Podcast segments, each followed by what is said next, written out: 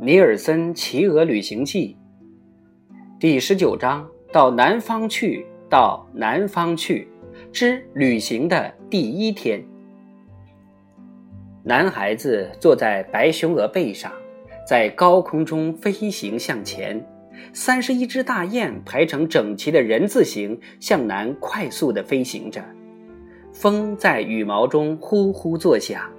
那么多翅膀拍打着空气发出的嗖嗖声，使它们连自己的叫声也听不见了。大雪山来的大雁阿卡领头飞行，跟在他后面的是亚克西和卡克西，克尔美和奈利亚，维茜和库西，雄鹅莫顿和灰雁邓芬。去年秋天跟随他们一起飞行的六只小雁，现在已经离开雁群，独立生活了。老雁们却带着今年夏天在大峡谷里长大的二十二只小雁飞行，十一只飞在右边，十一只飞在左边。它们尽力同老雁一样，相互之间保持着同等的距离。这些可怜的小雁，过去从来没有做过任何长距离飞行，现在它们对这样快速飞行的很难跟得上。大雪山来的阿卡，大雪山来的阿卡，他们可怜巴巴地叫道：“什么事？”领头雁问道。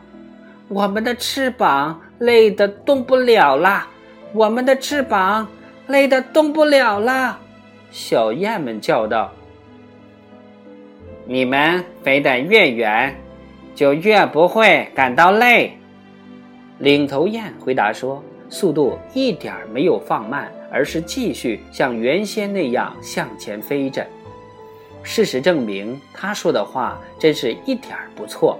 因为当小雁们飞了两三个小时后，就再也不抱怨累了。但是他们在大山峡谷里习惯了一天到晚嘴巴不停地吃，所以没过多久，他们开始想吃东西了。阿卡，阿卡，大雪山来的阿卡！小雁们凄婉地叫道：“又有什么事？”领头雁问道。我们饿得飞不动了，小雁们叫道：“我们饿得飞不动了。”大雁应该学会吃空气和大风。领头雁回答道：“它没有停下来，而是继续像原先那样向前飞着。看起来似乎小雁们已经学会靠空气和风生活。”因为当他们飞了一会儿之后，就再也不抱怨肚子饿了。雁群仍然在大山上空飞行，老雁们为了使小雁们记住每座山峰的名字，每飞过一座山峰就喊出它的名字。这是波苏乔考，这是萨尔耶乔考，这是索里台尔玛。但是。当他们这么喊着飞了一会儿之后，小雁们又不耐烦了。“阿卡，阿卡，阿卡！”他们伤心地叫道：“什么事？我们的脑子里装不下更多的名字了。”小雁们叫道：“我们的脑子里装不下更多的名字了。脑子里装的东西越多，脑子就越好使。”领头雁回答说道：“继续像原先那样叫喊着稀奇古怪的名字。”男孩子暗自思忖：“这是大雁南飞的时候了，因为已经下了很多的雪。极目望去，大地一片白茫茫。不可否认的是，他们待在峡谷里的最后几天是非常不愉快的。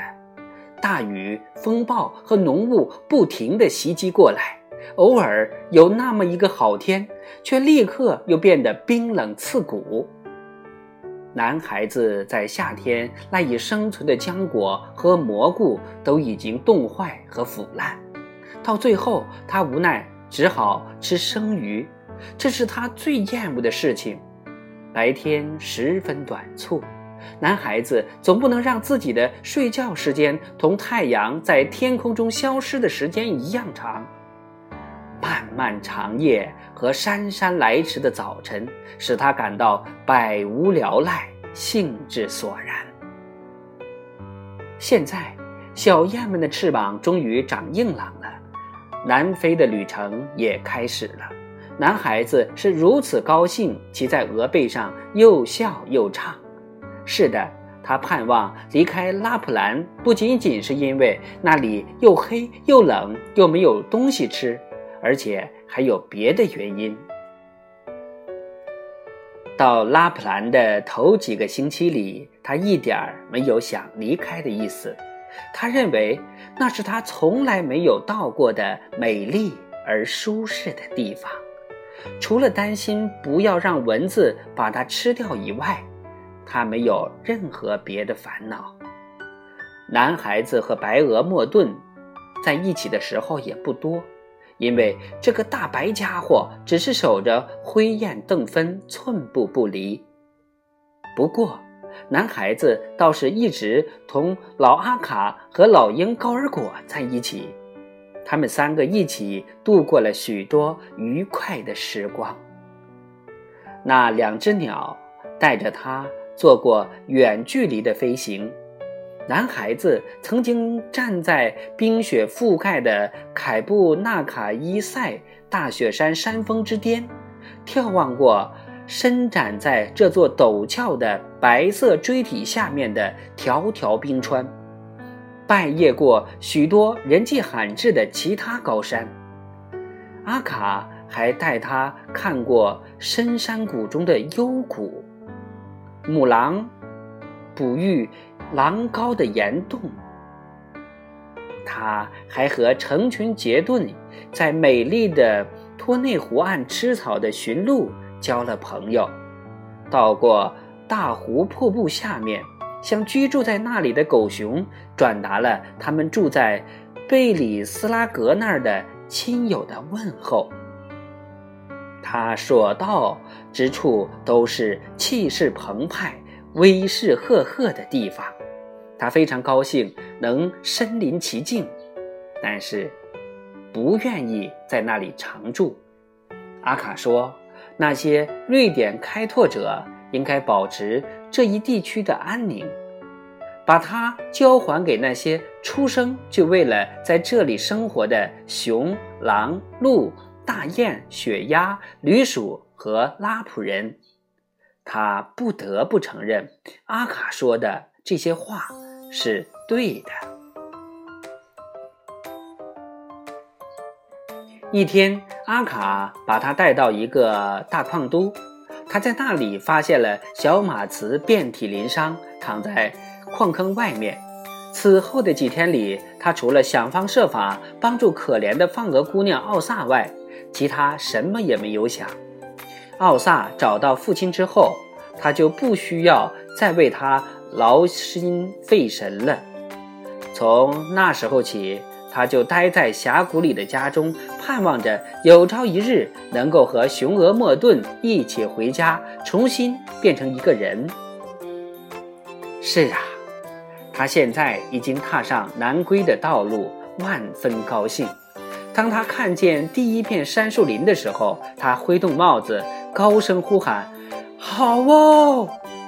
他以这样的方式欢迎着第一幢开拓者的灰色屋子、第一只山羊、第一只猫和第一群鸡。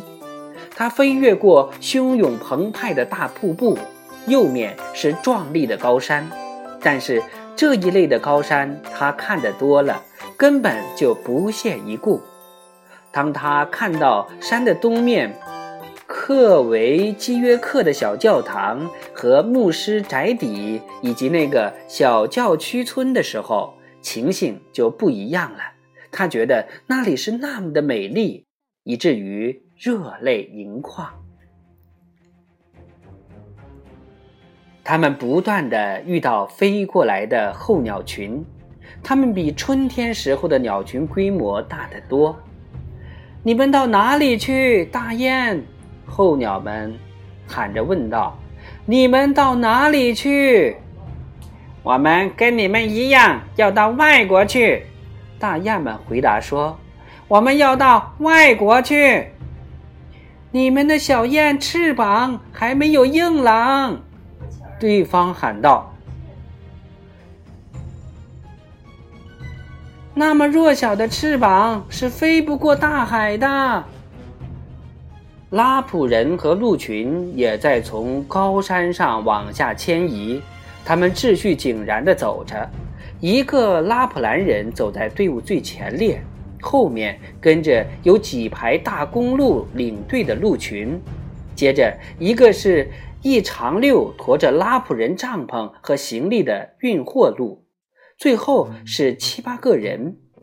大雁看着鹿群的时候，就往下飞行，并喊道：“谢谢你们今年夏天对我们的款待，谢谢你们今年夏天对我们的款待。”祝你们旅途愉快，欢迎下次再来。鹿群回答说。但是当熊看见鹿群的时候，他们指着雁群对自己的孩子嚎叫道：“快来看这些大雁呐！它们一点寒冷都经不住，连冬天待在家里都不敢。”老雁们。不屑回答他们，而是对自己的小雁们叫道：“快来看这些熊啊！他们宁愿躺在家里睡上半年，也不肯麻烦一点儿到南方去。”在下面的杉树林里，小松鸡们缩紧身子，竖起羽毛，冻得发抖，看着所有的大鸟群喜洋洋、乐滋滋地向南方飞去。什么时候轮到我们飞呢？他们问母松鸡：“什么时候轮到我们飞呢？”你们得同爸爸妈妈一起待在家里。母松鸡回答说：“你们得同爸爸妈妈一起待在家里。”